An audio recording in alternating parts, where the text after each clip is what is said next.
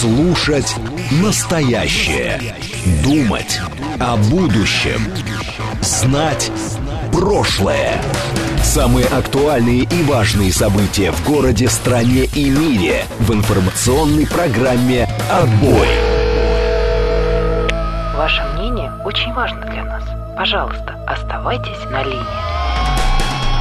Отбой. Программа предназначена для слушателей старше 16 лет. 18.06 в Москве. Это вторник, 30 мая. Программа «Отбой» на радиостанции «Говорит Москва». И да-да, после длительного перерыва такое ощущение, что мы с вами не виделись, не слышались тысячу примерно лет. Э, у микрофона Александр Асафов. А, по традиции вы можете нас слушать, можете смотреть. А, для этого есть разные у вас способы. Это и приложение а, «Говорит Москва» радиостанция. Это и телеграм-канал радиостанции, где идет видеотрансляция радио «Говорит МСК». Подписывайтесь, если еще нет. Это и YouTube пока еще работающий. Да, это и, конечно, ВКонтакте, где, собственно, у нас есть чатик, и там есть традиционная одна Светлана, сейчас думаю, второй подтянется. В общем, все как обычно. А чтобы писать, чтобы писать мне, да, вы можете использовать наши каналы коммуникации на всякий случай, учитывая, что мы давно не виделись. Может, тут прибыло нового народу, который не знают, как написать этому Асафову, значит, берете э, в руки устройство, где у вас есть Телеграм, Открываете поиск, в поиск вводите «говорит МСК-бот» латинскими буквами, вот это простое заклинание такое длинное, «говорит МСК-бот», и можете писать через Телеграм, я это увижу, да, как, как-то к этому отнесусь, что-то прочитаю. Вот, и, собственно, смс-сообщение, где мне пишет э, э, наш традиционный Виктор 26, он пользуется этим каналом коммуникации, вы тоже можете быть как Виктор. Для этого, собственно, вам надо по номеру направить текст. Вообще, конечно, номер со слуха записывать жуткая история. Но все-таки, все-таки я вам скажу, смотрите, плюс 7, 925, 4 восьмерки, 94 и 8. Вот по этому номеру текст. Еще раз, на всякий случай. 925, 4 восьмерки, 94,8. И текст туда. Если, ну, телега удобней. Телега удобней. Вот присоединяются новые люди. Денис, Михаил, приветствую. Все-таки не зря, Андрей, не зря я говорю каждый раз, как нам начать писать. Пишите, я стараюсь. Не всегда, правда, получается, уж грешен тоже. Вот. Но стараюсь, в общем, это делать. У нас сегодня Будет гость во второй а, половине нашей программы, как обычно. А, в смысле, как обычно во второй, да, гость у нас бывает не каждый раз. Вот, это Александр Кудряшов, директор Российского детско-юношеского центра. И несмотря на актуальные темы сегодняшнего дня, иные, мы с ним договорились достаточно давно поговорить о воспитании. Будет интересно, но это будет вот чуть попозже. Для этого вы сможете посмотреть в том числе и в трансляцию, что у нас происходит. Вот, собственно, а, что нам написал Виктор? Александр Никсдр на бывшей русской службе новостей приглашали в эфир на три минуты не более радиослушателей для рейтинга. Я не набиваюсь, вам решать. Да вы знаете, по-разному мы делаем.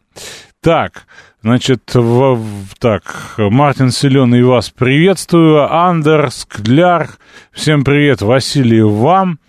А, так, э, какой-то русский хохол с русского хутора пишет какое-то мне большое сообщение, я не понимаю, чем.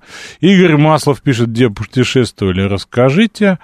Так, Василий, э, не паникуем, существенно ничего не ПВО отработали. Да, сейчас про это поговорим. Собственно, несмотря на то, что вы с Юрием ну, целый час на эту тему тут общались, я слушал, да, приехал сегодня пораньше, мы об этом тоже поговорим.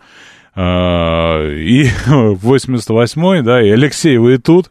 А, Алексей Валерьевич, вы тоже тут. Дон, привет. Тим, привет. Значит, тема очень простая. Сначала я вам расскажу, где я был, что я видел, да, поскольку ну, есть такой запрос. Я быстренько, это неинтересно, скучно и так далее. А потом мы будем обсуждать сегодняшнюю попытку атаки на э, Москву. Причем сегодня сидел я рано утром в самолете, и смотрел в телефон, пока, собственно, не зашли на рулежку, да, вот, и я смотрю, а я, у меня какой-то ранний очень был рейс, я летел из славного города Пятигорска к вам, Вот. И, собственно, я смотрю, вот началось. Раз, два, три, четыре по лентам. Раз, бам, видео, мат, какие-то первые комментарии. И мне взлетать, связь пропадает. Я думаю, ну, я надеюсь, я основное прочитал. Приземлился через, там, три с половиной, сколько, четыре часа. Посмотрел. Ну, вроде да, все, вроде ничего нового такого особого не добавилось. В общем-то, и это уже неплохо.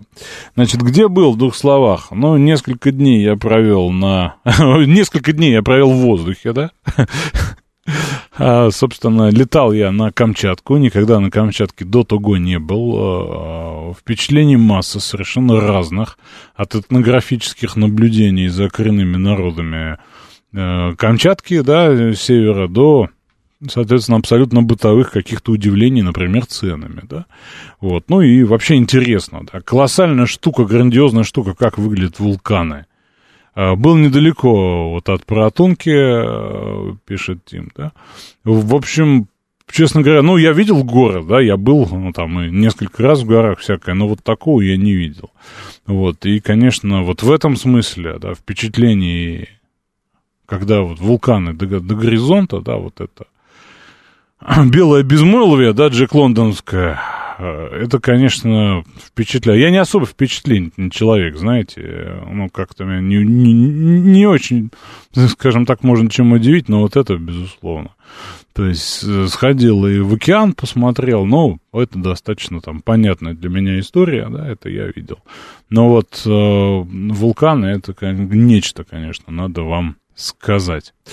Вот, в Пятигорске был недолго, одним днем, там было мероприятие определенное, собственно, ну и в Пятигорске был много раз тоже. Минеральные, в целом, воды, по-прежнему минеральная, погода лучше, чем в Москве и значительно лучше, чем на Камчатке. Вот, как-то так, как-то так.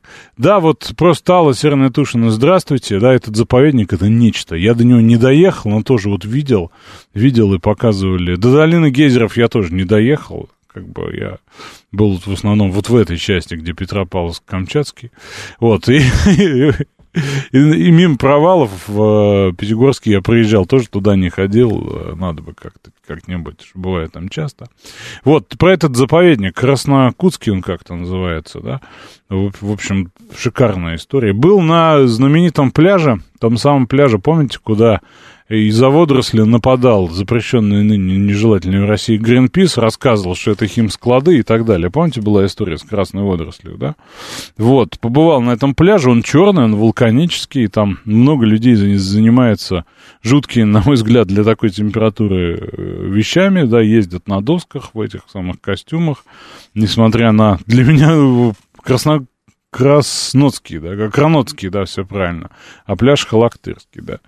Вот, э, ну, в общем, люди отважные, мы радостно завязли на этом пляже на машине в, э, на песке, выталкивали, потом попросили, нашли человека, он нас дернул джипом, в общем, специфическая атмосфера. Ходят, например, спокойно совершенно там лисы, да, в горах видели медведя, правда, издалека, вот, но вполне себе полноценный медведь. Э, и учитывая, что я тут в, самолет накачал всякого, да, в том числе нашего кино, и посмотрел такой фильм, как «Бешенство», а там как раз про медведя, я почувствовал вот э, э, несколько себя, скажем так, странно, да, вот вспомнив эти ассоциации. Вот. Кратко, где был, что видел. Был, был, была еще масса планов, была еще масса планов, но я все отменил, поскольку работать надо, да, да и вас как, как оставить. А так, собственно, не вылез бы я из ДФО, потому что а, были там еще планы по соседним регионам. Якутия, собственно, Сахалин и так далее, Забайкалье, но, но улетел я, улетел. Вот, и, возможно, когда-нибудь, но наверное, не скоро, пока буду с вами. Это кратко о том, где я был, что я видел. Честно говоря, не, не описать словами, да, вот, ну, сложно, мне сложно, да, но еще мне не уложилось э, в голове, да, по всем ощущениям, ну, это, конечно. Термальные источники, да, вот тоже посетил впервые в жизни. На улице плюс 10, в воде плюс 41. Очень интересно. Итог по утренним событиям требует Александр. Мышел говорит, что рубрика «Инверсионные следы», похоже, отменяется. Так ждал. Да, честно говоря, да, ну надо, надо об этом поговорить, потому что это тема дня, мы не можем о ней не говорить. Я собирался с вами обсудить господина Эрдогана и то, как он будет торговаться за статус Швеции в НАТО, да. Это очевидно, э, очевидная сейчас история, если вы помните, еще давно, когда Эрдоган был маленький с кудрявой головой, точнее, когда он только объявил о выборах, я сказал, что вот смотрите, он будет этих шведов шантажировать. Вот. И, собственно, а, протянет за выборы, да, потому что вот его а, час пик вот это, этой самой обсуждение этой истории с выдачей гюленистов, да, и, и прочих хизмет, а, вот он наступит после выборов. Вот после выборов наступило, была какая-то там, было какое-то касание, да, обсуждение с Байденом, ну вот, и, собственно, я был намерен поговорить вообще о втором туре и об Эрдогане, но сегодня нам не до него. А, собственно, а, чем я как раньше писали в интернете, да, удовлетворен, да, а, тем, что не удалось при а, всех, так сказать, затраченных усилиях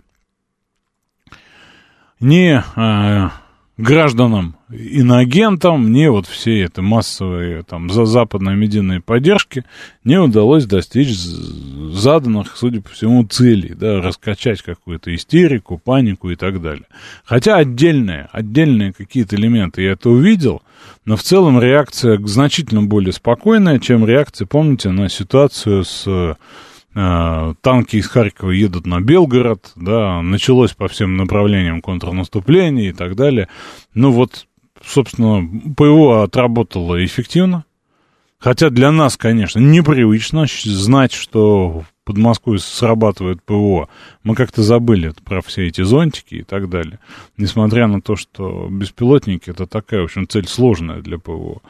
Вот, и в этом смысле реакция всех служб, э, на мой взгляд, там, проявила высокую эффективность. Да, можно, конечно, придираться по мелочам, а что, людей выгнали там и так далее, да, вот. Но в, в целом, я говорю, вот отсутствие медийн, медийной такой зрады, да, давай, давайте уж своими словами называть, которые и разгоняли по чатам, да, я видел, и по комментам в Телеграме, да, и, соответственно, какие-то фальшивые фото, что загорелось, там что-то еще, пол Москвы и так далее, да. Ну вот, несмотря на усилия приложенное сюда, это не сработало, это хорошо. Правда, я слышал сейчас пару звонков у Юрия, да, на, на тему тоже обеспокоен, а, скажем, озабоченности, как бы сказал Песков, только вы, вы, выраженных в очень радикальной форме. Но в целом, я смотрю, да, люди достаточно спокойны. Вот, исходя из того, что я вижу. И это прям вот меня, соответственно, порадовало. Ну, собственно, погоды, я думаю, нет смысла сегодня обсуждать. Потому что есть тема другого содержательного характера. Это мы с вами еще успеем. Вот, Василий считает, что атака во многом и планировалась на умы и на мозги, и многие до сих пор трясутся. Ну, смотрите, да, собственно, страх — это одна из базовых реакций. И здесь, конечно, удар в, в, в эту сторону, он очевиден. И причины очевидны, да. Вот. А, а у нас есть опять гениальное в СМС-сообщениях. Смотрите, Асафов, опять говорите установками. Никак без этого выгонят. Я, в общем, говорю своими словами. Я даже на эту тему у себя в Телеграм-канале пост написал, как я это вижу. Можете сходить посмотреть. Тут кто-то меня ругал за бриф, а, что вот бриф меня цитирует. Меня снова там поцитировали. Если интересно, сходите, почитайте про установки. Вот, и да это, Сергей, не только дело там в панцирях, да, а в том, что, например, там рэп сработало, да. Единственный момент, единственный момент, а, я вот следил, да, насколько мог за информационной реакцией, увеличилось количество. 3, 5, 10, больше 10, 15, 28, 32, да, вот, э, и так далее, да, вот. И в этом смысле, когда вышел э, Шойгу, да, и сказал, что 8 из них рэп, 3 остальные сбиты, да, вот, соответственно, сразу, да, как вы вот тут же эти самые писали, насчитали э, и так далее, да.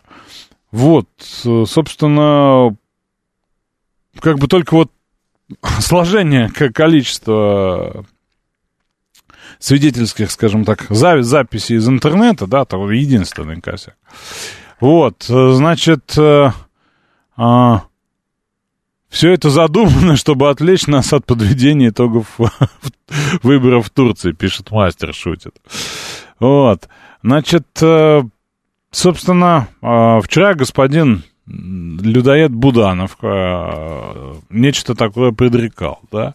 Господин Кличко прям требовал как-то ответить. И вот, несмотря на ряд пессимистических заявлений, что это они пробовали, какое, какой вид, да, я видел упоминание от военных специалистов про два вида, да, какой вид сработает, я считаю, что они послали, честно говоря, э, все, что было под рукой, да. Это вот после э, там событий по удар по штабам, то, о чем Путин сегодня говорил.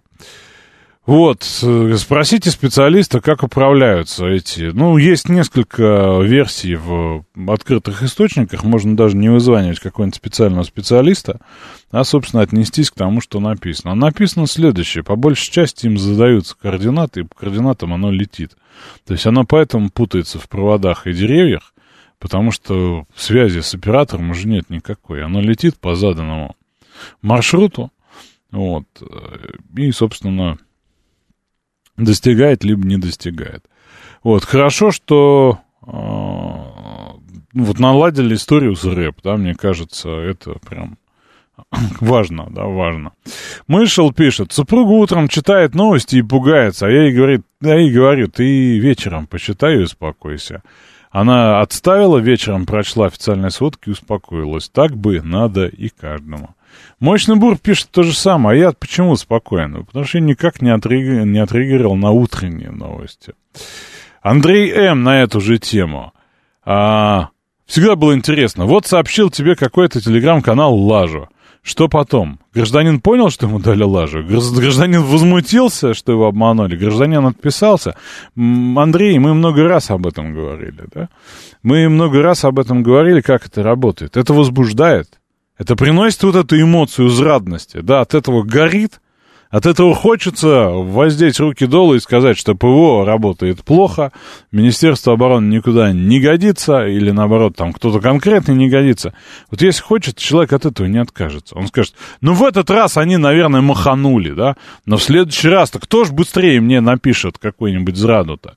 Вот поэтому, собственно, у нас столько э, граждан Российской Федерации в своем здравом уме читает э, господина Шария, да, соответственно, следит за господином Арестовичем, вот, ну и ищет, где бы еще хапануть вот этого всего.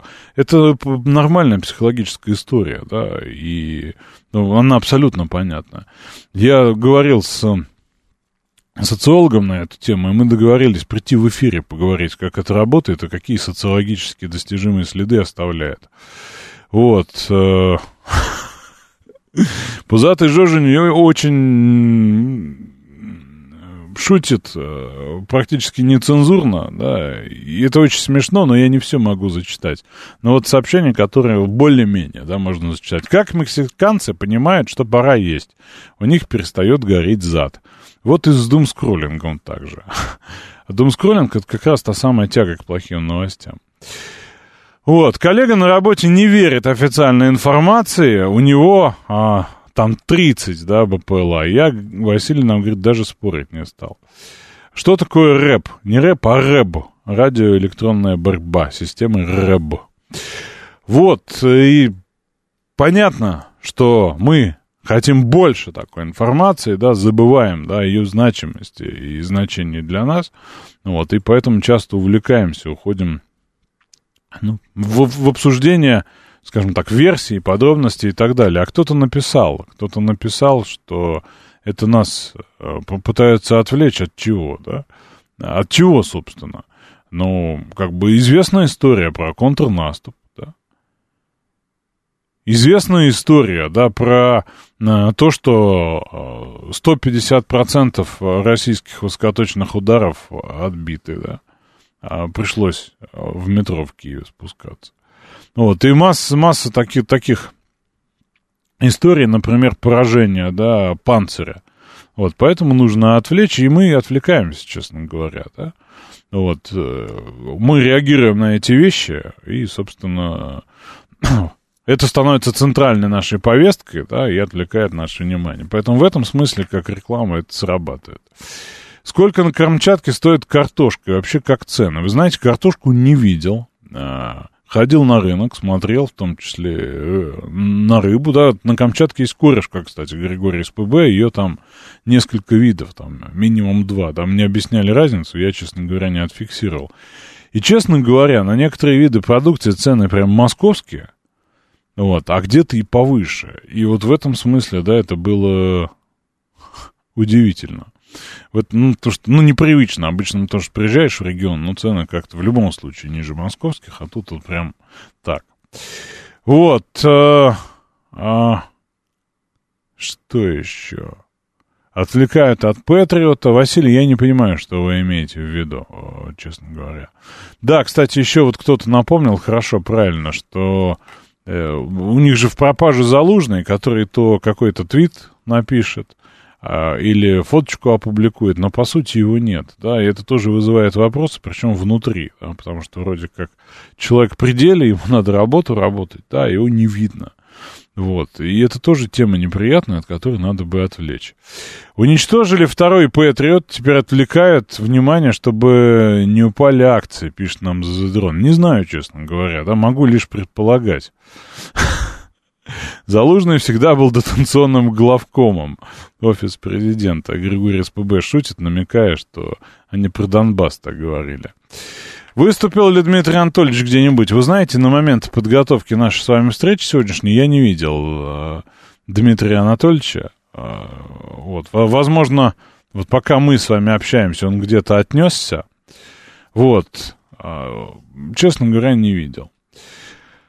А, Думаю, что надо нам с вами об этом поговорить, но учитывая, что у нас буквально пару минут до выпуска новостей, я думаю, что общение мы с вами отложим на после выпуска новостей. И обязательно поговорим о вашем отношении, о вашем понимании, видении. Мы же с вами лучше всех понимаем ситуацию. Вот, и сейчас я бы вам хотел напомнить, что, в принципе, да, есть ряд заявлений Пескова есть, собственно, реакция. Кстати говоря, мне очень понравилось, что оперативная, да, вот там, опять же, с, непосредственно после, да, сразу была реакция от мэра Москвы Сергея Собянина. Вот, и, собственно, он за ситуацию мониторит и э, периодически дает обновление. Это важно, да, то есть это важно для нас, москвичей, понимать, что там произошло на самом деле, как произошло, как ситуация развивается, какие последствия и так далее. Ну и Путин сказал, значит, э, Э, ПВО сработало удовлетворительно, штатно, есть над чем работать. И мы знаем, как укрепить свою оборону. Это провокация на зеркальные действия. Посмотрим, что с этим делать. Граждане Украины должны понимать, к чему их подталкивает нынешнее руководство страны. Территория, которая называется Украиной, управляется Западом. Э, НАТО организация враждебная, так, это понятно. Госпереворот, Минские соглашения нас обманывали. Ну, в общем, понятная, понятная история. Вот, в общем, 8, 8 беспилотных аппаратов самолетного типа, по мнению Министерства обороны. На другие подробности, я думаю, вы все читаете с утра. Обсудим эту тему с вами по телефону. Готовьтесь звонить. Номер телефона скажу после выпуска новостей. Слушать настоящее. Думать о будущем. Знать прошлое. Самые актуальные и важные события в городе, стране и мире в информационной программе «Отбой». 18.35 в Москве, это вторник, 30 мая. Мы с вами обсуждаем сейчас тему дня. На всякий случай напомню, что во второй половине передачи у нас с вами гость. Роман пишет, они обстрелят ПВР. Когда уже наше правительство хоть что-то начнет делать или будет так смотреть, как мирных граждан убивают? Ну, Роман, вы, наверное, вообще никакой информации не обладаете, да? Ничего не читаете, никто у вас ничего не делает, понятно. Так, а, а, собственно, я вам говорил, что давайте обсудим по телефону, значит, э, номер телефона прямого эфира 8 495, это код города Москвы, да, 737 39 48. Звоните, обсудим, обсуждаем сегодняшнюю попытку атаки беспилотниками на Москву. Три врезались в жилые дома, всех остальных там сбили да, на подлете. Если есть какое-то мнение, какие-то э, в этом смысле позиции, да, давайте обсудим. Вы в эфире, слушаю вас, алло. Да, здравствуйте. Вы знаете, я хотел э, сказать такую вещь, что вот вообще э, нападение э, ну, на мирное население или вот подобные атаки, это как бы заложено в стратегии войны. Например, американцы во время бомбардировок Югославии специально попадали по домам мирным, там, по больницам, заявляя, что ракеты там как-то отклонились или еще что-то. Для создания паники. Но украинцы, они чуть-чуть находятся э, в, в заложниках своего информационного поля. И им обязательно нужно попасть какой-нибудь бомбой по какому-нибудь значимому объекту. Или это Министерство обороны, или Кремль. Поэтому пока по гражданским они, объектам они не, не бьют, потому что у них еще и средства ограничено количество. Но вот эта атака была это достаточно массированная. Я так понимаю, они, наверное, собрали почти все возможности. Мне тоже были. так кажется, что в моменте вот все, все, что было под рукой и на ходу, да, что да. называется, запустили. Потому что вот эти вот большие даже беспилотники, которые там прорвались, неизвестно, конечно, откуда они стартовали, но э, было вот такой чувство, как будто это действительно все, что у них есть. И вопрос не в том, что они там не нанесли бы, они выбирают, э, они бы могли бы нанести там действительно жертвы какие-то, допустим, попасть, но не было бы той медийной озвучки, если бы они не попали там, если бы лучше бы они попали там в Новоогарево, да, там в резиденцию или еще куда-то, там, неважно, кого бы они туда попали, убили бы там лесу или белку, но смысл такой бы, там, пожар где-то там в каком-то значимом, или там, я не знаю, где-то дом Шойгу или Золотого, ну, вот такие вот места. Ну, то есть вывод какой? Да. Э, не вышло? Вы... Нет, но не вышло, это точно не вышло. Потом вывод такой, что мы сами, э, вот э, все, кто в панику впадает, начинает читать новости, бред этот, вот они только помогают, отписаться от всех шариев, от всех украинских, все бессмысленно. Все работают против нас. Даже само по себе читание шария приводит к тому, что ты, значит, как-то помогаешь врагу. Я, знаете, как принципиально уже давно от него отписался. Но он не один же, вы же понимаете, что это целый сон, ну, по подобному. Но надо фильтровать, поэтому надо только проверенные, только проверенные источники читать. Непроверенные вообще бессмысленно читать. О количестве, то есть даже если с утра заявили 8, потом 13, может быть их было 30. Никто не знает, в каких областях они упали, где их посадили, каким образом. А вот стрелять ракетами безумно, вот как они делают, лучше так не надо. Уж лучше у меня, потому что там небольшие заряды, а тут надо понимать, они защищают какие-то свои центры, да, то есть э, они поставили ПВО, конкретно там охраняют э, какие-то свои э, ну, базы, сотрудников, они не охраняют все, все государство. И когда они начинают пулять, в том числе в свое государство ракетами, то есть вот в мир, нам такого не надо. Ребят, лучше вот как-то так вот грамотно, потихоньку. Честно говоря, потерял я мысль, что нам надо, что не надо, но в любом случае вы у вас была возможность выразить свою позицию. А, слушаю вас. Здрасте. А, здравствуйте, Александр Вайс. Ну, я не согласен с предыдущим слушателем и с вами, что там было под рукой, они запустили. На самом деле, по последним данным, несмотря на перечисленные уничтоженные беспилотники укробандеровцев, в том числе и Байрактары, нежели э, с ними, лежи с ними, Э, украинцы за последнее время закупили еще 10 тысяч беспилотников, 20% из которых имеют радиус поражения более тысячи километров. И, как ни странно, это они закупили у китайских коммерческих компаний.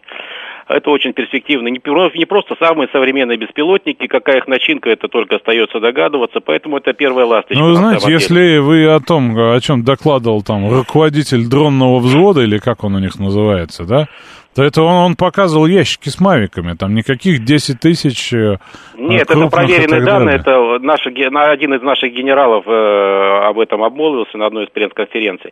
Э, те- тем более это вы- выявляет, естественно, вокруг Москвы, как и вокруг Калининграда, ну, достаточно серьезнее, чем даже вокруг Калининграда, вокруг Ленинградской области и Питера.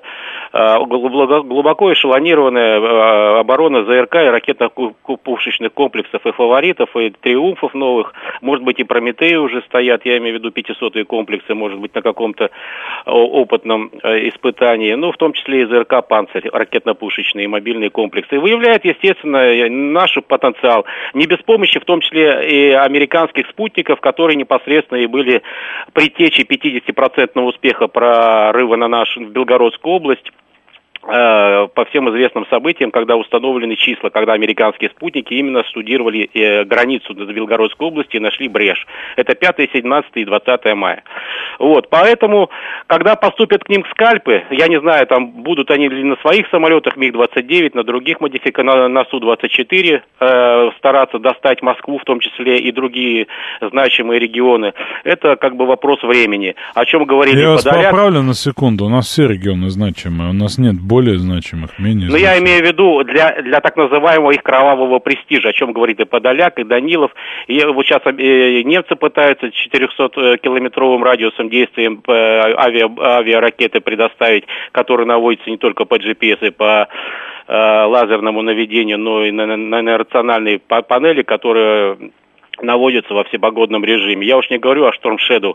Поэтому британцы э, делают, э, не без помощи британцев, это первый пробник. Ну, Кличко, как и Подоляк, сегодня заявил, а Подоляк это заявляет несколько месяцев уже подряд, что москали будут себя неуютно чувствовать на всей территории Российской Федерации, в том числе, где, их, где есть их засланцы, которые с помощью обычного мобильного телефона будут непосредственно наводить те э, интересующие на цель, по которым мы Вась, у меня, Вась, у меня вопрос, да, но вот мы говорим о, как, все-таки об информационно-медийном эффекте, правильно?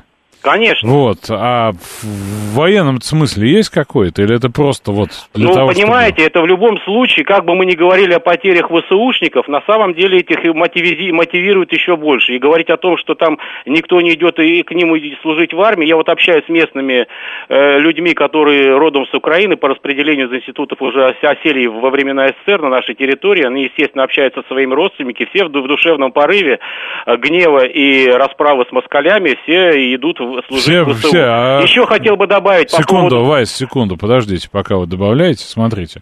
Вы говорите «все». А кто тогда от военкомов бегает, дерется Вот я имею в виду, с кем я общаюсь. Я не, не говорю стопроцентно. Еще хотел бы Александр добавить по поводу уничтожения второй батареи э, Патриот.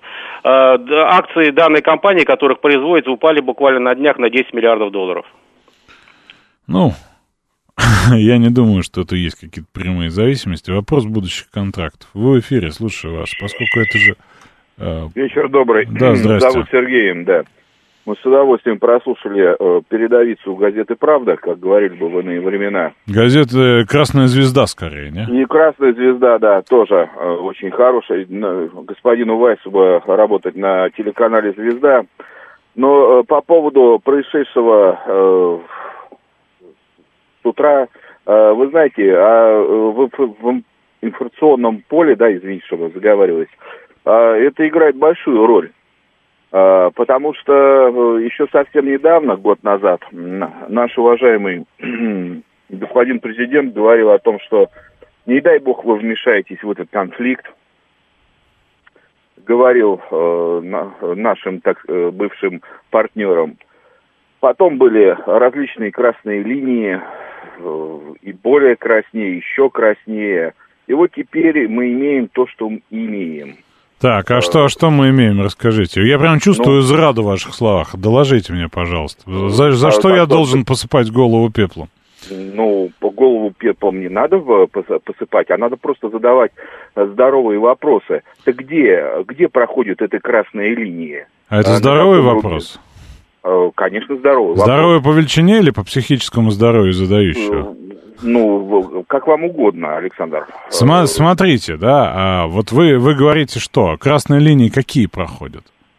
Ну, потому что наши красные линии, они когда-то начинались там давно, когда... Смотрите, а бог, что было позавчера по в Киеве, вы знаете? области, не дай бог. Прости, извините, что я вас перебиваю. Да, Поз- Позавчера в Киеве вы слышали, что было, нет? И что? Это должно было быть с началом операции. Это было, должно быть с начала А у вас какое операции. воинское звание, извините, пожалуйста? Я сержант советской армии. Ну, то есть вы считаете, что вот, ну, нам с вами, да, в эфире виднее, что когда должно быть, в какой момент? Александр, вы знаете, вы как бы не обижайтесь. ну, понятно, что мы с вами не барышни. Но вот этот вопрос о том, что нам с вами виднее. Мы видим вот то, что мы видим. Да вы мы не Да. видим ни хрена, я об этом вам хочу доложить. Смотрите, на Украине работает тотальная военная цензура, да, там после съемок удара по Киеву, да, там несколько десятков людей в кутузку про- просто за съемку отвезли. Мы не знаем, что происходит на той стороне, да. Ну, то есть мы можем предположить из заявлений Коношенкова, которым мы с вами не доверяем, потому что он нас красивых и страшных картинок нам не показывает. А его слова мы не слышим, да? Потому что для нас это, ну, вот, э, скажем так, какой-то на- набор цифр, э, причем за ним же следит весь мир, да, пытается придраться, поймать на вранье, но нам это не важно. Нам нужна картинка, чтобы как Толик Шари нам показал, чтобы у нас сердечко зашлось, и, собственно, тогда мы вот все поняли. И мы не знаем, нас- ну, реальной информации, реальной ситуации, да, мы не видим ее, но, тем не менее, делаем выводы, что недостаточно, надо было тогда, надо было столько, да побольше. Что он мне пишет, да, почему в отставку никто не уходит? У меня вопрос очень простой-то. Вот мы отправим всех в отставку, вы, что ли, пойдете туда? Ну, это вот э, такая достаточно регулярно у нас обсуждаемая история.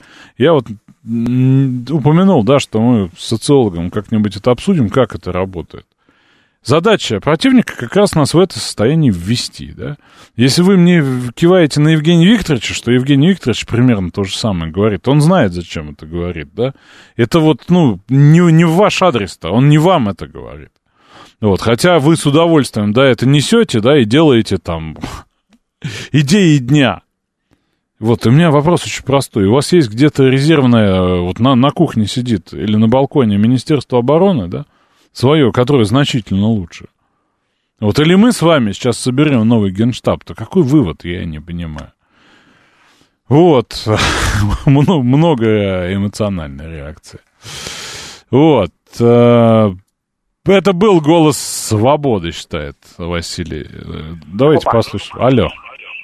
А, Здравствуйте, Александр. Это тоже Александр. А, Давайте немножко аналитики. А, Да, мы не будем сейчас психовать и рвать на себе рубашку. Обязательно будем. Спокойно. Обязательно будем. Но Это часть на- нашей просто... А, у меня у меня сложилось впечатление, что так и должно быть.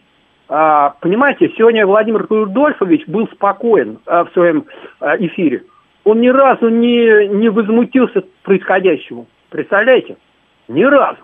Как будто бы вот это все, что сегодня утром произошло, так оно и по сценарию и должно быть. Вы знаете, честно говоря, я вам вот предположение, да, что называется, как в науке, постановка гипотезы. Давай.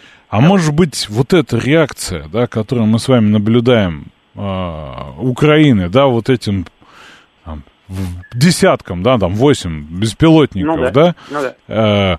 э, это, ну, реакция на какие-то такие наши действия, которые настолько больно им сделали, поэтому Владимир Рудольфович-то и спокойно, он удовлетворен. А, вы понимаете, он, он в прошлые, прошлые, прошлые уколы а, Украины нас, он возмущался и кричал, доколе мы будем терпеть. Вы понимаете, и вот, вот немножко аналитики, а оказывается, что Смотрите, что-то мы, мы анализируем, э, скажем так, эмоциональную реакцию Ну э, да. журналиста, правда? И на ней, на ней делаем какие-то выводы. То есть вот как, как, как, Получается, что... как что-то примерно произошло. прогноз погоды по той бабушке, которая шубу понесла сушить, да? но, но вообще-то Владимир Рудольфович это наш э, рулевой. Э, он, он, он- вот что он говорит, так, так оно и, как сказать, происходит. Не, Но- ва- ваш рулевой Владимир Вольфович был, да. Ну, видимо, собственно, вы поменяли рулевого, но, честно говоря, я представляю, ну, мне казалось, надо быть несколько рациональнее. Не знаю, что мне сейчас скажет Гурген, даже вот опасаюсь. Да, здрасте, Гурген. Э, Добрый вечер, Александр. Я надеюсь, э, не заставлю вас краснеть, как минимум. Видите ли, то, что мы имеем сейчас, это очевидно то, что не могло иметь никакого прецедента. Это не Третья мировая война. Это, вероятно, если и мировая война, то первая информационная, гибридная. А поэтому э, поворотов может быть сколько угодно. Самое маловероятное это переход к рукопашному бою, к вот этим э, киношным делам, когда вторгаются немцы, матка яйки, ахтунфойер. Ничего рукопашного, ни, исключ... это война исключительно мозгов. И вы знаете, когда уважаемый господин, как вы его называете, о, боже, э, Кон... Коношенков? Коношенко, да. А, да-да, а, произносит свои цифры, это, естественно, не для нас. А для меня это воспринимается как семантический шум. Вы понимаете, уже просто в определенном... Но подача не там. Мы хотим помедийнее, поярче и так далее. Нам нужен а. Левитан, а не Коношенков, правильно? А, совершенно верно. Совершенно верно. Замечательный Алексей Гудошников считает, что Юрий Левитан был э, журналистом. Он не был журналистом, совершенно верно. Он был как своеобразный Пиросманашвили, я бы сказал, в доступной форме, излагающий эмоционально обязательно.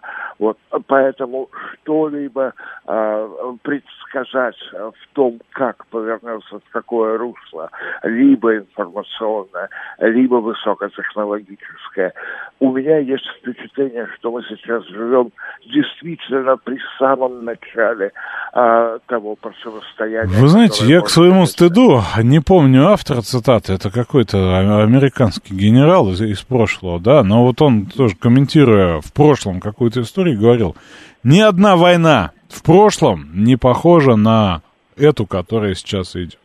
Ни одна война в будущем не будет похожа на ту, которая сейчас идет. Это просто война, да? И вот каждая, каждая такая история, она обладает э, уникальными какими-то событиями. Предсказать Безусловно. их, да, там существует какой-то учебник для специальных генералов, но это, в общем, мягко говоря, не так, да? Ну, э, мы не все, Александр, в частности, я не изучал господина Клаузовица, понимаете, а генералы всех мастей и всех э, чинов и званий обычно, как известно, готовятся к прошедшей войне. И это ужасная ошибка, ужасная. Нужно быть готовым ко всему. Совсем недалеко от моего дома произошло то, что мы сегодня обсуждаем. Я живу на юго-западе, а, поэтому а, видите это как человека, ребенка успокаивают, а потом щелкают ему по носу, чтобы у него сработал этот а, ангелярно какой-то рефлекс, простите, не помню точно, а, значит, чтобы он немножко застопорился внутри реакции по, а, значит, поощрения в виде поцелуя и вот такого... А, ну, вы, вы знаете, ч- честно говоря, это какая-то конструкция, спасибо, Гурген, но несколько странная. Дело в том, что тем, кто находится на линии соприкосновения, тем, кто ранен, да, родителям э, и супругам погибших наших ребят совершенно очевидно, что происходит. Вот то, что мы с вами там уж спецификой ли нашего восприятия, да, или спецификой, ну, просто современного мира, да, живем, а, а, наблюдая события там через экран, монитора, телефона, телевизора, чего угодно, и не можем для себя никак внутри принять, да, выталкиваем, выталкиваем это от себя. Ну, какие боевые действия? Какая, собственно, война НАТО, объявленная нам? Что там говорят эти все там Песков и так далее? Вот, а вот, вот так это происходит, да, вот так это касается, да, и в этом смысле кто-то из слушателей написал, да, что, в общем-то, и неплохо, что мы начинаем как-то просыпаться, да, у этого есть и такой эффект. Михаил, здрасте, слушаю вас. Да, здравствуйте, Александр. Внимательно. Слушайте, а, знаете, у меня тезис очень простой. Наверное, сейчас все-таки нужно вот э, какими-то умными головами, которые, так сказать, разбираются в социологии, социальной психологии, в каких-то вот таких вот, так сказать, сферах, чуть-чуть поглубже, так сказать, да, э, все-таки сегментировать ту информационную среду, которая э, вокруг СВО, так сказать, развивается. Понимаете, какая штука? Дело в том, что идет очень жесткий повтор абсолютно одних и тех же простых достаточно тезисов, которые, я думаю, что, как вы абсолютно правильно подчеркнули, не ложатся во все уши, во все головы. И вот я всегда выступал, и, так сказать, вы помните, и до всех этих событий, за качество контента, качество информационного контента. И вот когда вы приходите, ну, условно говоря, там, так сказать, там, неправильное сравнение, конечно, с данной ситуацией, но вот вы в ресторане меню читаете, вы выбираете то, что вам, так сказать, ну, каким-то образом близко, знакомо и так далее, да. Но завтра вы идете в какой-то новый э, ресторан, который вы не пробовали ни одного блюда там, да, вы ищете глазами, так сказать, то, что вам тоже более-менее знакомо. Это понятно, эта технология ясна. Но у нас она не работает на 100%. Особенно меня в этой части занимает молодежь. Вот я слушаю внимательно, да, со своим каким-то минимальным критическим мышлением. У вас далеко не самое, так сказать, как бы примитивный контент в вашей э, редакционной политике, в вашей радиостанции. Далеко не примитивный, у вас хороший уровень. И то я нарываюсь на то, что какой-то рабфаковский вот уровень, он иногда вот, так сказать, вот, вот ну, не просто проскакивает, а иногда его многовато. Вот, на мой взгляд, нужно сейчас как-то, не знаю, собрать, соберите там какое-нибудь совещание, там, выпейте по бутылке коньяка, и как-то вот, ну, ну, услышьте вот вы, вы знаете, Михаил, ну вот я понимаю, о чем вы, да, но, честно говоря, я считаю, что сейчас как раз не хватает простых и понятных слов. Вот все эти усложнения, в том числе конспирологические, что да как, почему, да в результате чего и так далее, у нас полно. Да, у нас вот там в любом телеграм-канале окунитесь, вы получите там столько псевдоаналитики, да, ее в жизни не прочитать. Людям нужна там простая, понятная позиция. И поэтому, если мы какие-то вещи упрощаем, ну, я говорю за себя в первую очередь, да, коллеги тоже по-разному к этому относятся, то это для того, чтобы ну, у нас достичь единого понимания по хотя бы ключевым вопросам. Потому что у нас его не наблюдается. Мы вот все происходящее понимаем по-разному. Да, нам бы в этом смысле сверить часы, да, потому что какие-то очевидные факты, да, у нас э, подвергаются там десяткам различных интерпретаций, да, что, в общем, не ведет, э, скажем так, ни к пониманию, ни к согласию, ни к консолидации. А в этом смысле, да, вот некое там общее понимание нам необходимо. Мы должны, в конце концов, для себя понять до конца, что происходит, что это не футбольный матч. Поэтому, если мы говорим языком рабфака, то это и хорошо. Я бы, честно говоря, языком школьным бы разговаривал, да, лишь бы, лишь бы быть э, понятым. Лишь бы быть понятым правильно, скажу так. Потому что усложнить, э, сделать речь цветущей, да, наполнить ее различными э, латинскими терминами и так далее, да, погрузить в, в обсуждение да, там, догматических моделей каких-нибудь, это запросто. Так смысла в этом нет никакого, это превращается в шум. Вот, а мы все-таки, как мне кажется, как мне кажется, должны говорить по существу, избавляясь от вредных заблуждений, иллюзий, в том числе и вызванных праведным гневом. Потому что вот эта рассерженность, да, вот это сейчас основная эмоция, которая многим заменяет все, в том числе разум, понимание, желание что-то делать, да, и часто совесть. Потому что это же легко обсуждать кого-то. Это же кто-то допустил. Это же ко мне никакого отношения не имеет. А я готов транслировать чушь из э, ну, там, телеграмма условного, да, и вот, собственно, возмущаться всему происходящему и требовать, что там требовать, соблюдение красных линий, которые я сам себе провел вместо извилин в голове, да. Эта ситуация понятно, а, она достаточно странная, но тем не менее, да, мы с вами в этом живем. Вот, новости. Слушать настоящее. Думать о будущем. Знать прошлое. Самые актуальные и важные события в городе, стране и мире в информационной программе «Отбой». Ваше мнение очень важно. Пожалуйста, оставайтесь на линии. Отбой. Программа предназначена для слушателей старше 16 лет.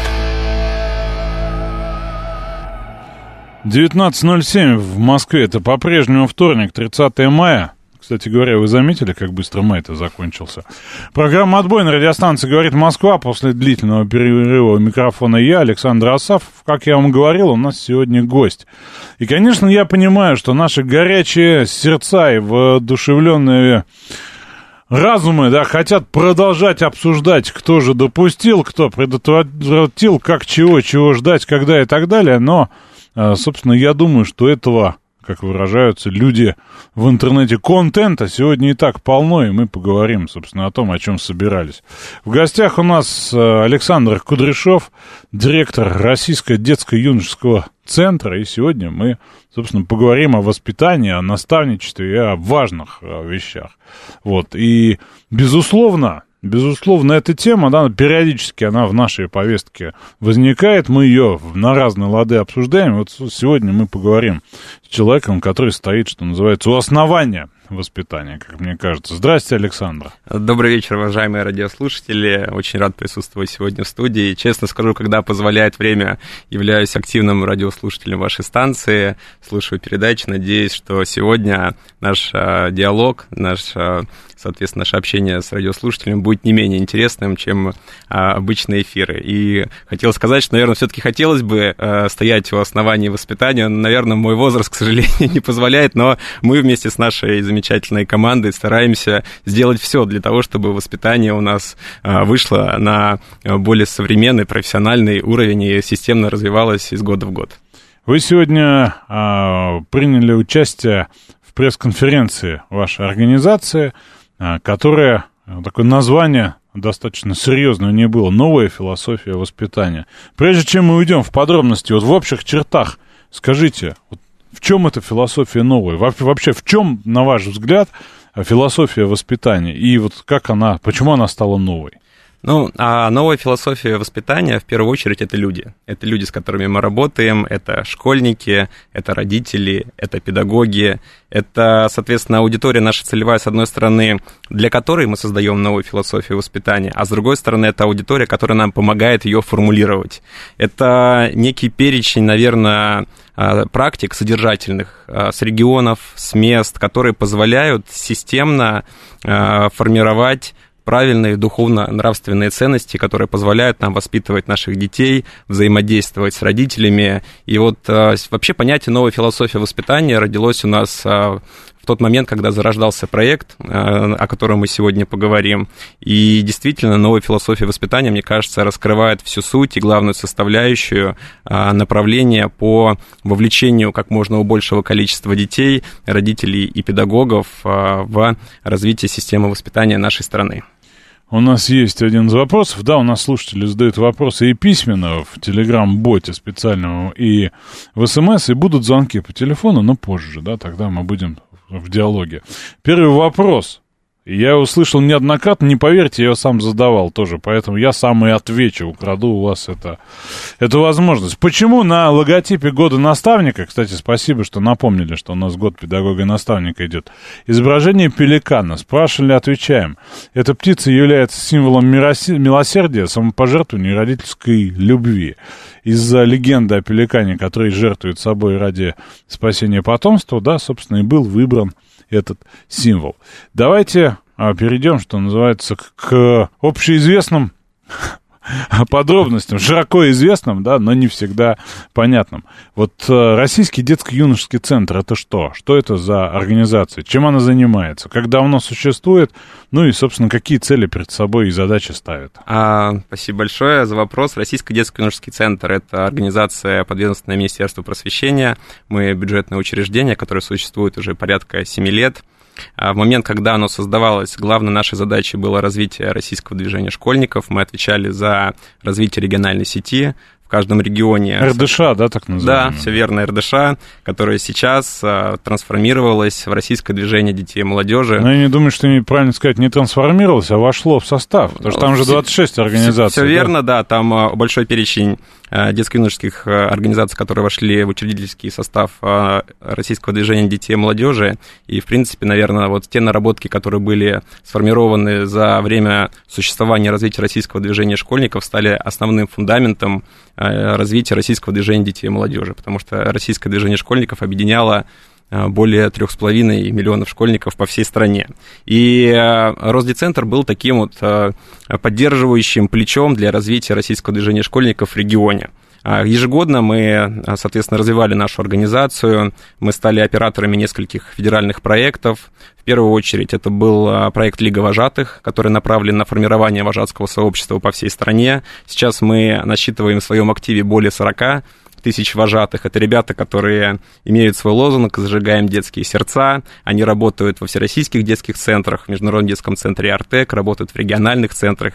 И э, главная их задача – это дать ребенку возможность э, гармонично себя развивать в различных областях. А дальше мы развивали, соответственно, школьное добровольчество. У нас есть замечательный конкурс «Добро не уходит на каникулы». Это уникальный проект, который направлен на финансовую поддержку школьных добровольческих инициатив. То есть мы а, на уровне школы даем ребенку понять, что государство для него открыто. Государство обладает а, широким спектром возможностей, в том числе и финансовых, для поддержки его инициатив. И ребенок уже на раннем возрасте понимает, что, используя те ресурсы, которые дает ему государство, может получить финансовую поддержку на развитие своего проекта. А есть какие какие-то для примера инициативы удачные, которые вот, э, собственно, были воплощены или сейчас находятся в стадии воплощения? А, да, конечно. Вы знаете, что добровольчество, мне кажется, это одно из самых популярных направлений э, в нашей стране. Я думаю, мало э, можно встретить активистов различных э, детско-юношеских движений или просто людей, которые не были связаны с добровольчеством. Вот, пожалуйста, я тоже живой пример. В свое время, когда я окончил технический университет, э, моя жизнь, которая потом э, была связана с госслужбой, прошла через призму добровольчества. Мы сформировали свой добровольческий отряд, занимались помощью ветеранам, помощью пожилым, помогали бездомным животным, и так я попал в общественную среду, которая потом привела меня на государственную службу.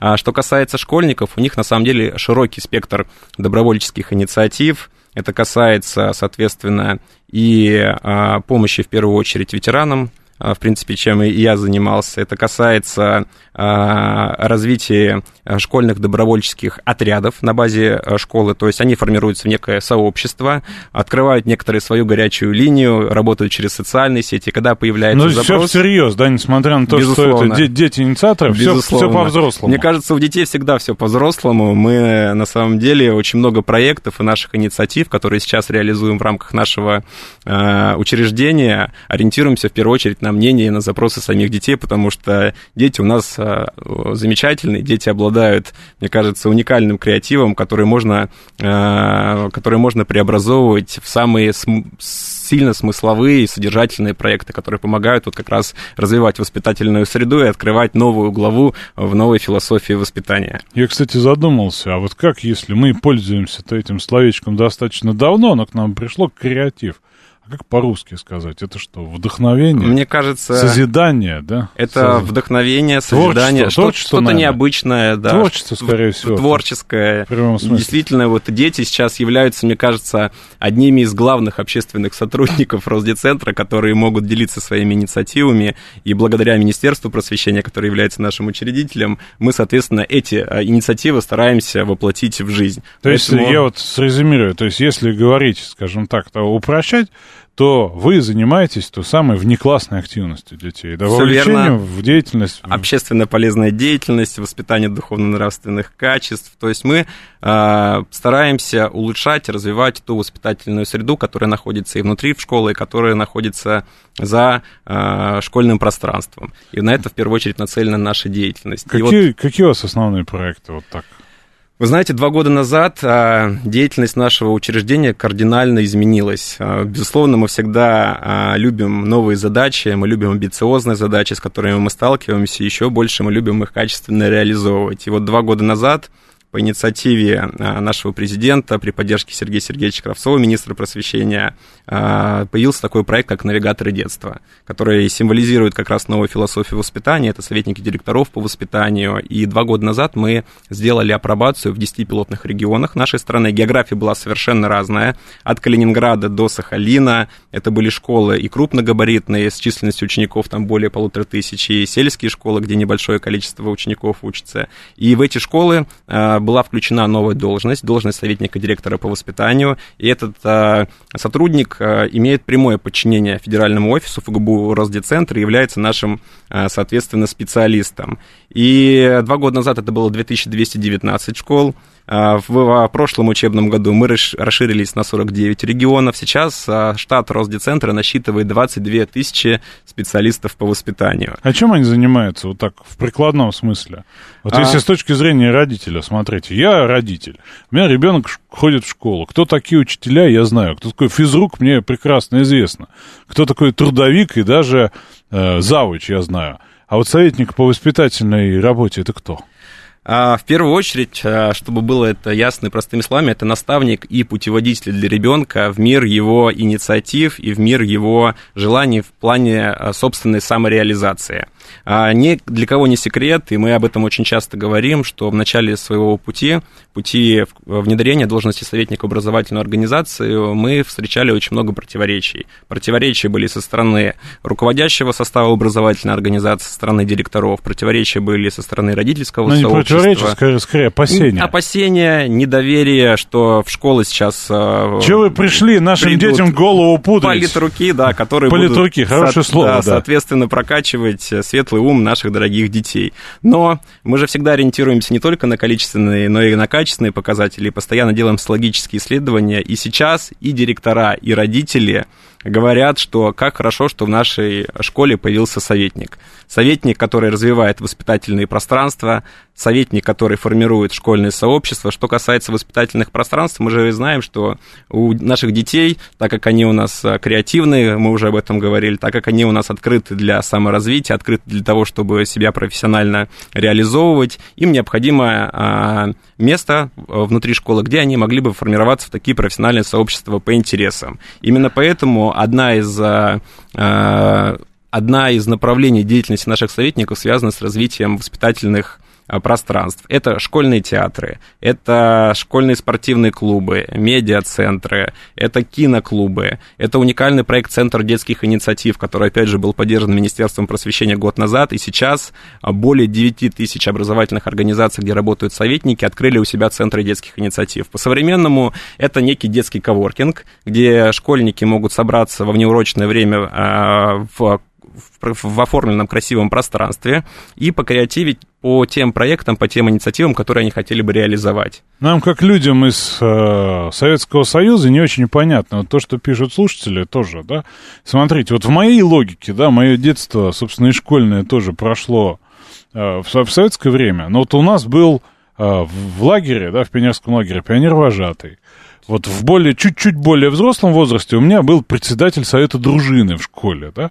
Это вот похожий э, функционал. Это вот, ну, люди, которые там на общественных, каких-то полуобщественных основаниях занимались, в том числе занимались там э, разли, организацией различных мероприятий, совершенно разного толка, вплоть до... У меня вот такой человек вел кружок, например, по фотографированию в школе. Вот это про это или про что-то другое? Или а... это современное какое-то развитие воспитание, которое мы, как советские люди, не понимаем. Безусловно, идеологическая модель деятельности советника, она немного схожа с а, ролью вожатого. Но советник, как вы правильно отметили, это такой вот современный уже наставник, который опирается... Который знает, что такое мобильный телефон знает, и компьютер. Знает, что такое да. мобильный телефон, знает, что такое социальные сети, знает, что такое, соответственно, та среда, которая сейчас интересна детям, и, к сожалению, она не всегда бывает э, позитивной. Мы знаем, что мы сталкиваемся очень часто с деструктивом, и советник а в своей деятельности ориентируется еще на работу с деструктивным контентом, пытаясь ребенка, соответственно, переориентировать в позитивное поле. Очень много есть ярких примеров. Вот один из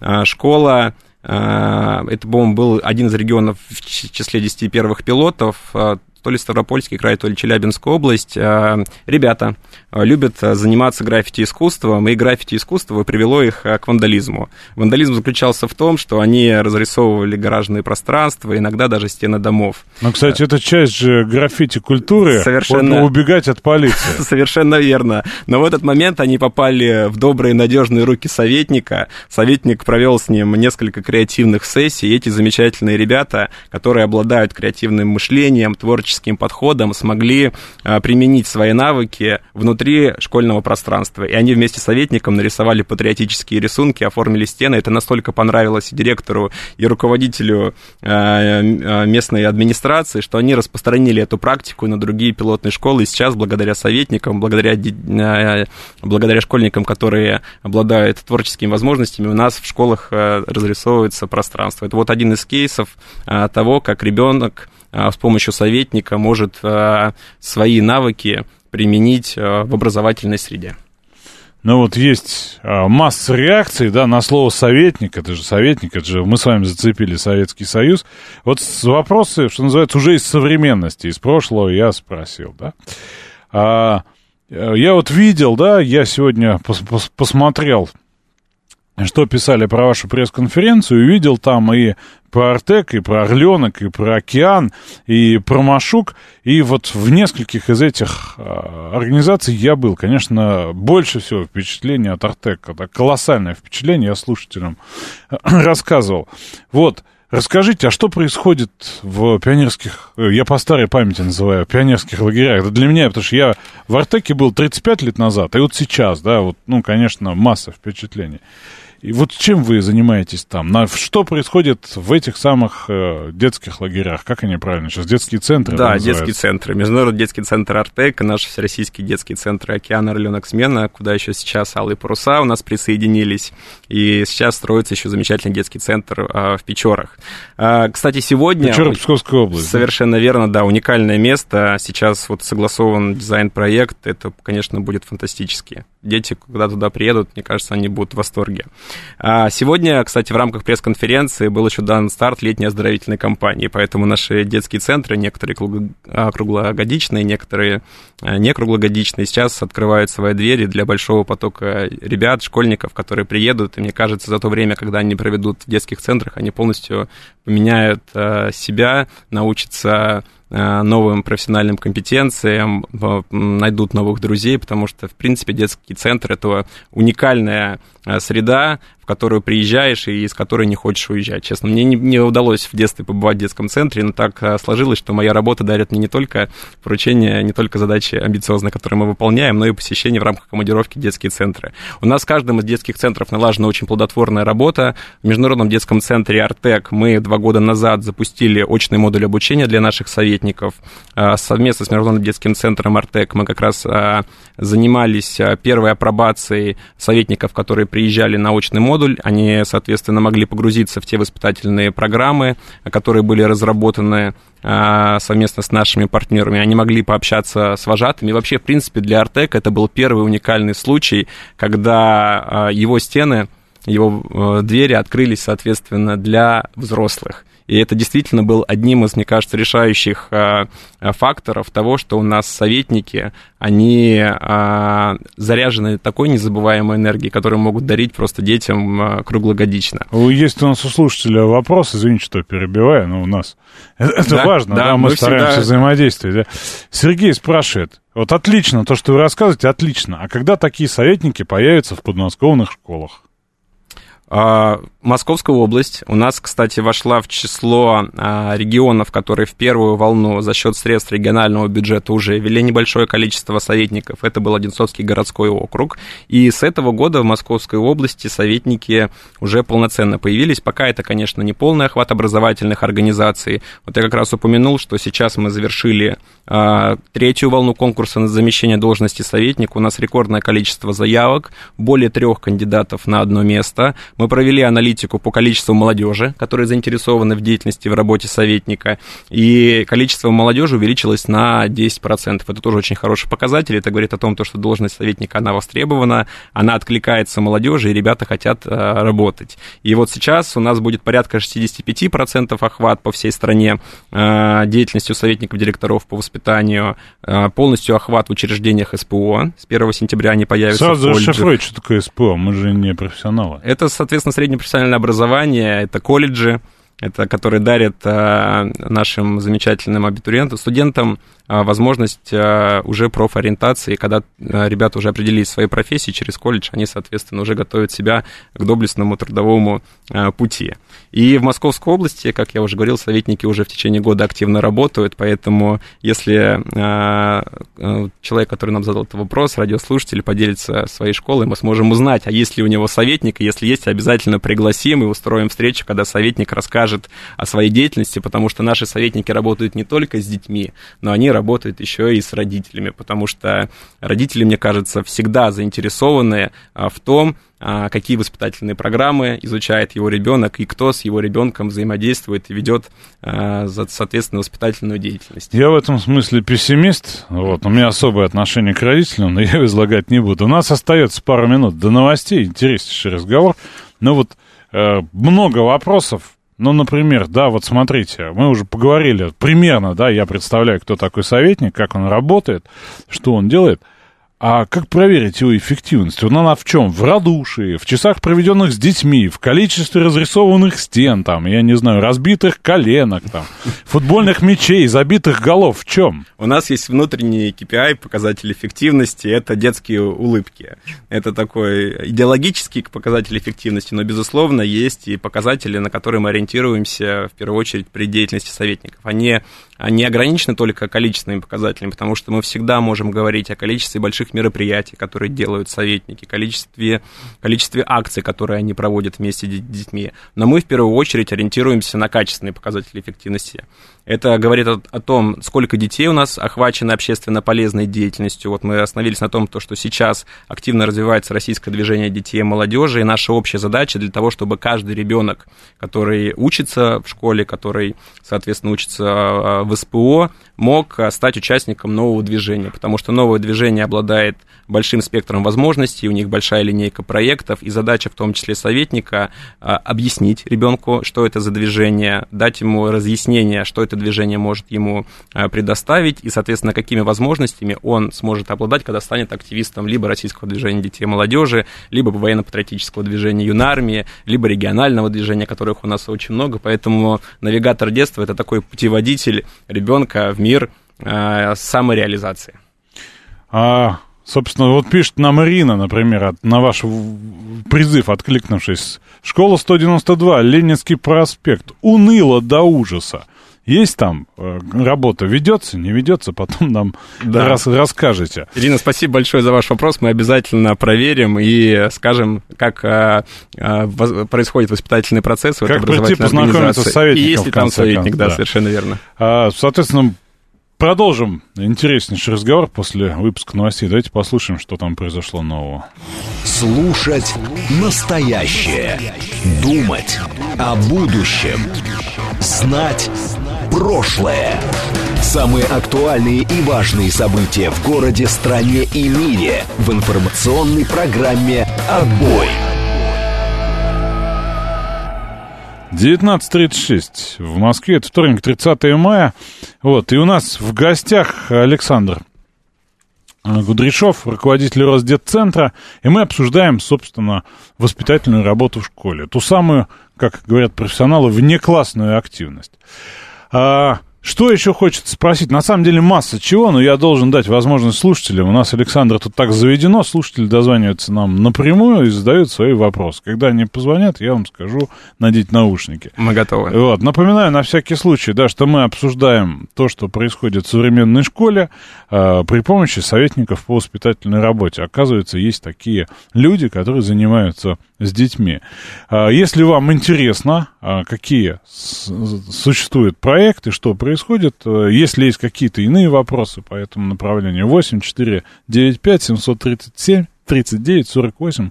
Звоните, будем обсуждать. Что нам написали? А вот Сергей Алексеевич нам звонит. Прошу надеть наушники. Здравствуйте, Сергей Алексеевич, слушаю вас. Добрый вечер.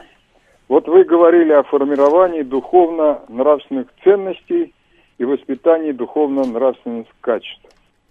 Вот скажите, а с каких единых позиций вы осуществляете формирование вот этих духовно-нравственных ценностей? О, какой классный вопрос. Я прям знаю ответ. Потому ну... что, я по поясню, вот берете, открываете указ президента, там все духовно-нравственные ценности перечислены. Там справедливость, жизнь, служение Отечеству. 809 указ, 17 ценностей, так точно.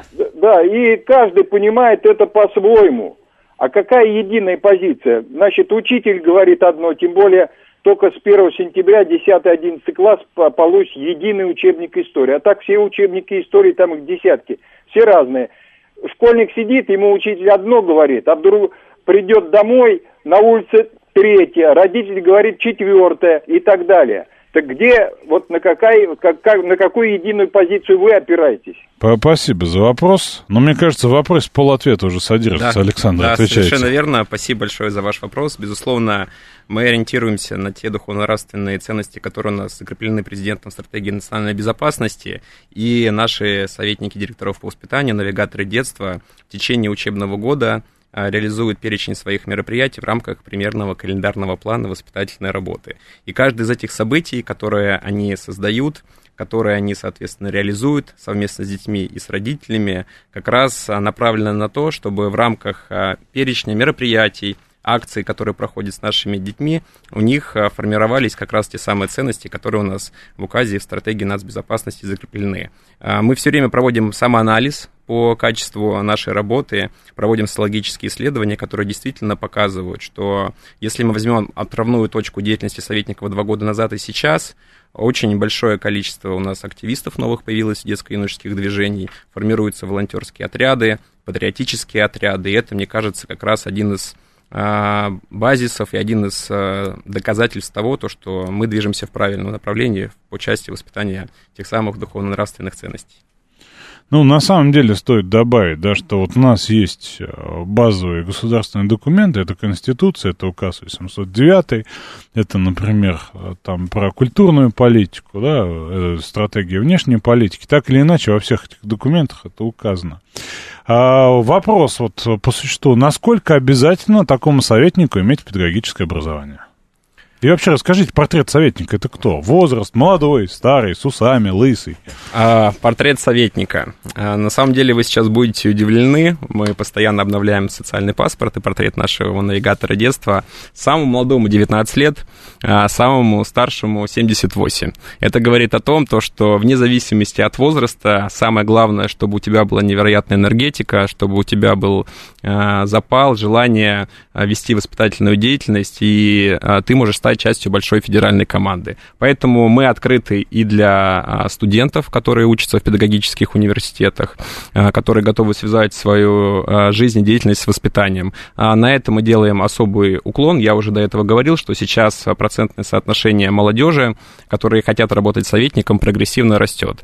И я останавливался на проекте Лига вожатых. У нас уже сейчас есть замечательные примеры, когда бывшие активисты детско-юношеских движений, которые попробовали себя в роли роли вожатого, съездили в детский центр, поработали с детьми и поняли, что они хотят связать свою жизнь с воспитательной деятельностью, с образованием и хотят, соответственно, те навыки, те смыслы, которые они получили в университете, в работе вожатого, дальше, соответственно, приземлять уже в свою профессиональную деятельность в роли педагога или в роли советника директора по воспитанию. И вот сейчас мы пришли к тому, что в процессе своей деятельности, через фильтр наших проектов, мы сами формируем себе будущий кадровый резерв. Мы из школьников, которые являются активистами, делаем советников, а советники уже сейчас есть такие яркие примеры, становятся директорами школ. Или, допустим, у нас есть э, советник из Калининградской области, которая стала региональным председателем российского движения детей и молодежи. Сейчас уже отвечает за комплексное развитие движения на территории региона. То есть у нас такая непрерывная и социальная, и карьерная лестница. Ну, кстати, вот вопрос по поводу российского движения детей и молодежи. Многим родителям непонятно, вот э, оно открылось, да, оно вроде как начало работу. Вы оказываете поддержку. Расскажите, а вы как взаимодействуете? А, в первую очередь а, советники собирают инициативные группы на базе образовательных организаций, участвуют в открытии первичных отделений российского движения детей и молодежи. Совсем недавно у нас прошел урок разговора о важном. Вы знаете, что разговоры о важном сейчас активно вовлечены в образовательно-воспитательный процесс. Это... Я соучастник да, я, процесса, да, да, совершенно верно. Это уникальный проект, который был инициирован Министерством просвещения, когда с детьми каждый понедельник разговаривают на различные тематики, в том числе недавно был очень важный разговор как раз о проектной линейке российского движения детей и молодежи. Что же российское движение детей и молодежи может дать тебе как активисту этого движения, какие у тебя есть возможности для развития внутри этой организации, куда ты сможешь съездить, какие форумные площадки посетить, сможешь ли ты стать участником тематической смены. И вот как раз задача советников в первую очередь это донести до каждого ребенка, что и российское движение детей и молодежи в том числе сейчас как основная флагманская организация движения обладает а, очень большим а, спектром возможностей для ребенка. Я вот вижу звонок у нас, Николай на линии, наш постоянный слушатель. Николай, я прошу вас повисеть минуточку, я один вопрос задам, который меня беспокоит. Смотрите, Александр, у нас вот всегда есть такое, а, как вам сказать, настороженность, что ли, да, опасение, как вот мы уже говорили, что это все закончится принудиловкой для детей – насколько и работа советников, да, и работа Росдетцентра в целом, и, ну, аппроксимизируя дальше, да, российское движение детей и молодежи, насколько для детей это та самая принудиловка? Потому что я вижу реакцию совсем обратную от детей, да, вот, но я это я, а вот общее мнение, вернее, не мнение, конечно, даже это не мнение, а опасение. Развейте это опасение. У нас исключительно все добровольно. Могу ага. привести пример замечательной программы развития соцактивности для малышей Орлята России, которую мы запустили Э, два года назад совместно с Российским детским центром «Орленок». Суть ее заключается в том, что с 1 по 4 класс э, школьники проходят тематические треки, и э, в рамках этих тематических треков они определяют свой профессиональный ну, то есть принудиловки нет, они сами Нет, идут. это добровольная программа, и за два года количество участников и классов этой программы увеличилось в 30 раз. И это в том числе один из показателей эффективности работы наших замечательных советников. У нас Николай на связи. Здравствуйте, Николай. Наденьте наушники, пожалуйста. Здравствуйте, Александр, здравствуйте. Э, вот, честно говоря, включился чуть позже, вот как вы начали. И что-то я слышу, знаете, вот такой структурированный вот разговор о построении некой структуры такой очень хорошей. Но структуры не основаны, типа, знаете, какого, типа HR.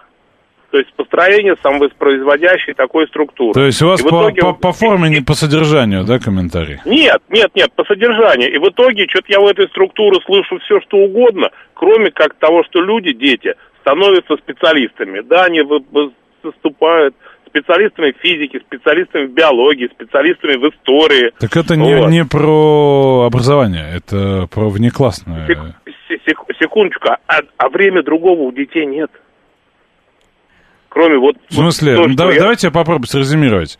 У детей есть большая учебная нагрузка. Вы их дополнительно грузите еще чем-то. Зачем? Правильно я спросил? Опять же, интересами, интересами, которые в рамках вот такого интереса специальностей разные. Так, я, такая... я понял. А есть ли в активности советников по, давайте уж перейдем на этот язык, профориентация, да, получение каких-то дополнительных навыков.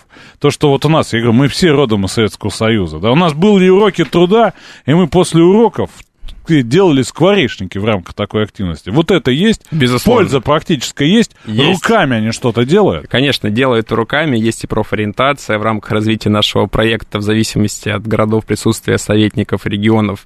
Мы проводим экскурсии э, вместе с детьми, э, вместе с родителями на предприятия, где дети могут посмотреть своими глазами, как организованы рабочие процессы по тем или иным областям, и по результатам этих экскурсий они могут определить для себя э, траекторию траекторию профессионального развития, насколько им эта область интересна. И далее совместно уже с этим предприятием мы ведем большую работу, чтобы в дальнейшем, если школьник заинтересован, поступил в профильный а, вуз, он смог прийти на эту практику. И если мы говорим опять о самореализации ребенка, очень много ребят, благодаря советникам, посещают различные тематические смены в детских центрах, являются призерами в различных олимпиадах, а, потому что исключительно из того, а, когда советник взаимодействует с детьми, мы идентифицируем для себя тех, а, для кого мы должны создать какие-то новые проекты, или тех, ком чувствуем профессионала и направляем его уже, соответственно, в нужное У меня есть опыт, извините, что прибиваю. Я вот дважды был в Орленке на двух сменах. Это исторические классы и психолого-педагогические классы. Я был впечатлен. То есть дети из разных э, уголков страны, у которых вот общее только то, что они ходят в эти специализированные классы и увлекаются, да, вот они выбрали путь, да, одни выбрали путь педагога, другие э, путь, возможно, выберут путь историка, но они моментально собрались в творческую группу и подготовили такие, ну, вещи, да, вот я помню свое школьное детство, нас, чтобы что-то похожее заставить сделать, нам нужно было несколько месяцев нас пинать. Классный руководитель убивалась просто об нас. А тут они самостоятельно, да, вот это... Я был впечатлен, честно говоря. Дети наполнены определенными амбициями. У нас, конечно, все было иначе. Совершенно верно. Это вот возвращаясь к тому, то, что дети сейчас это просто э, уникальные... э, Они уникальны тем, что обладают э, очень большим спектром возможностей, предложений, и которые мы в том числе реализуем в, наш, в нашей деятельности. Вопрос, а как вы вовлекаете родителей? Вот родителю надо участвовать в этом процессе? Или это вот дело школы, дело Росдецентра, советника, это там в школе происходит? Или у вас есть еще родители, чтобы он, ну, условно говоря, не перед телевизором на диване, да, обсуждал сам собой различные вопросы бытия, а был полезен и ребенку, и для себя, может, какую пользу нашел? Ну, в первую очередь, что касается родителей, это добровольно. Мы ведем очень большую работу, связанную с деятельностью с родительским сообществом. Это касается и привлечения их к тем мероприятиям, акциям, которые делают советники.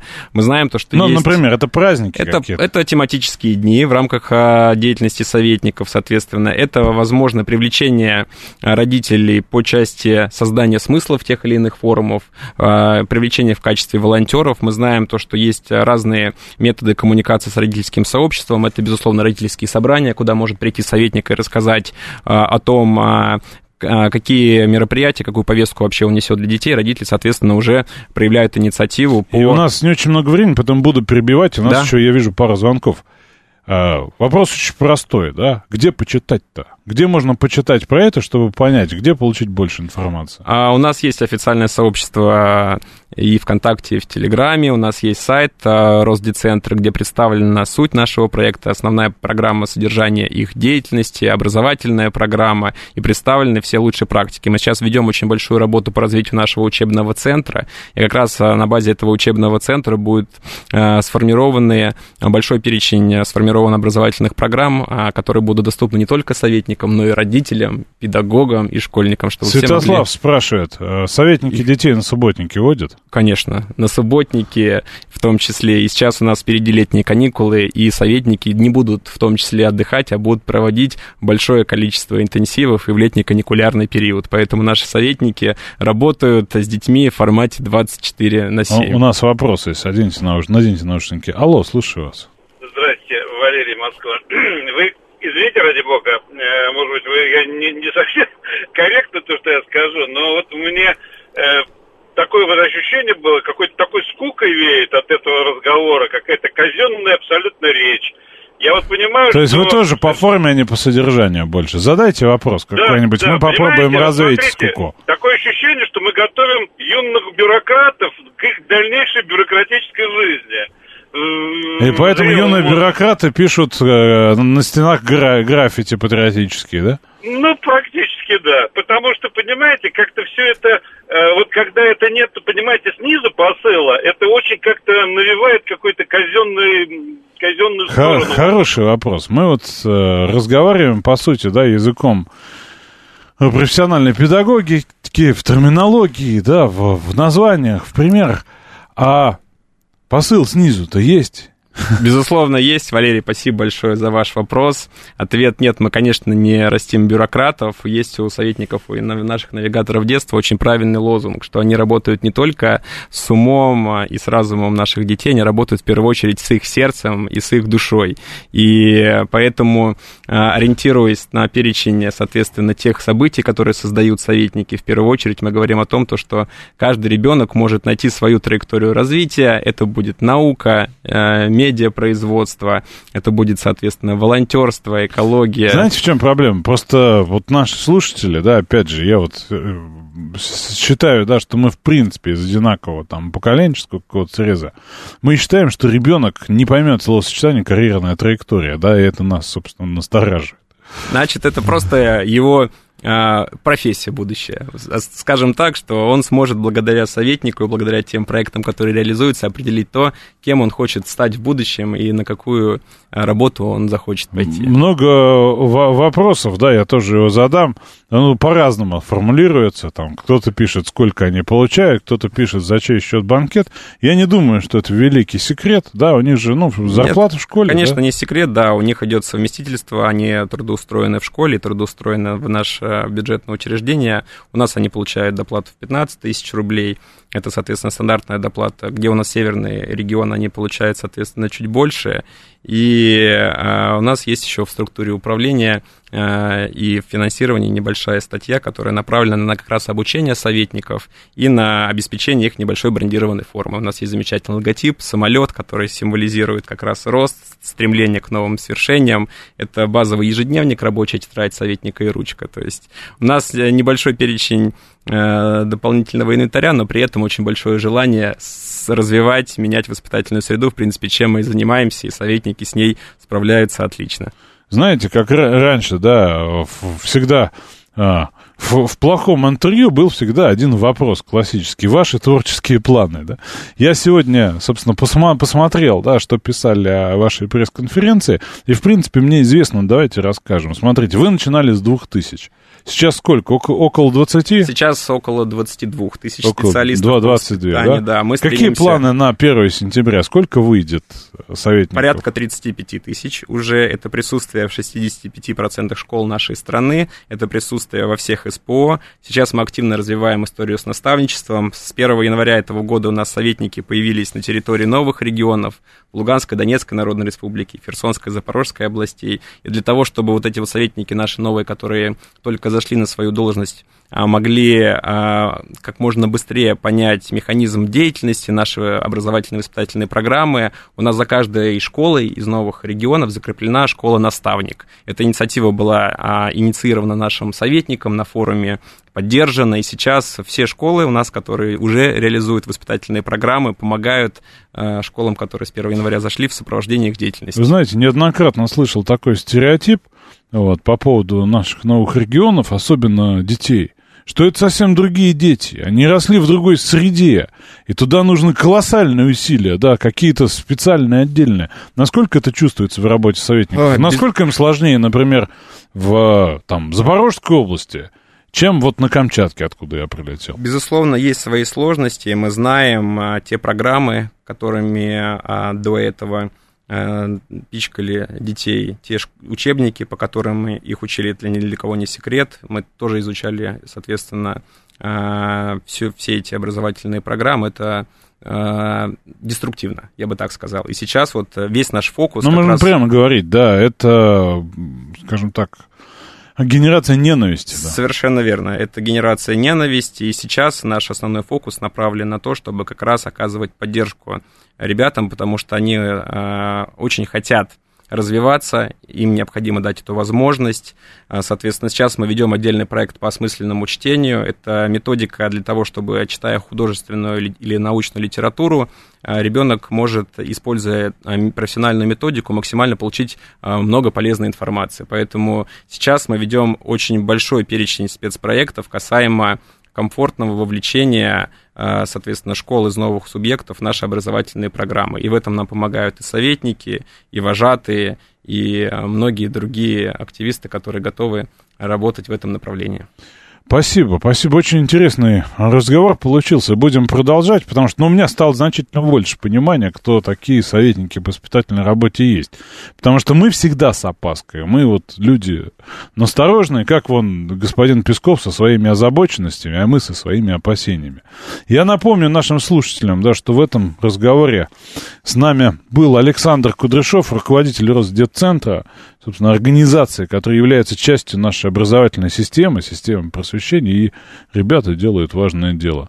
Ну, я думаю, еще ближе к 1 сентября встретимся и поговорим, как оно будет в новом учебном году. Спасибо. Спасибо Завтра большое. продолжим. Спасибо, Александр. Спасибо, Слушайте рады. радио.